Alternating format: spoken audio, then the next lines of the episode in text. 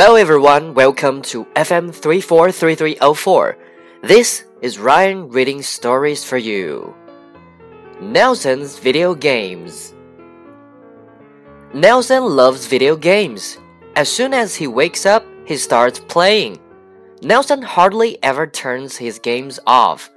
He only stops playing to eat and sleep. Sometimes he stays up all night playing. His mother tries to make him stop. Go play with your friends, she tells him. Don't just sit there all day. The only friends Nelson has are video game players, too.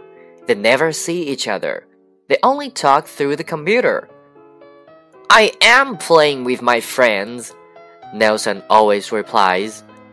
Nelson's mom is worried about him. She thinks he's lonely. She also thinks he's getting very fat.